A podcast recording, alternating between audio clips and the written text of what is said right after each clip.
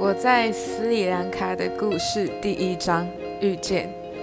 我们到斯里兰卡后，我觉得一切都很奇妙。虽然都是亚洲人，但他们有很不同的五官跟语言。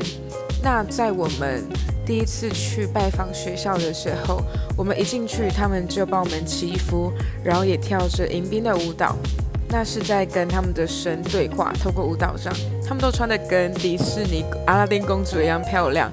然后这让我联想到我们在一个晚会的主持的时候，我跟主持老师说，在我第一次踏进学校的时候，这一切的画面像极了电影，让我觉得很感动。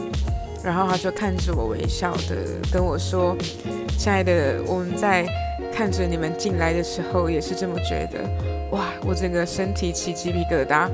嗯、我们的相遇就是一件很美好的事情。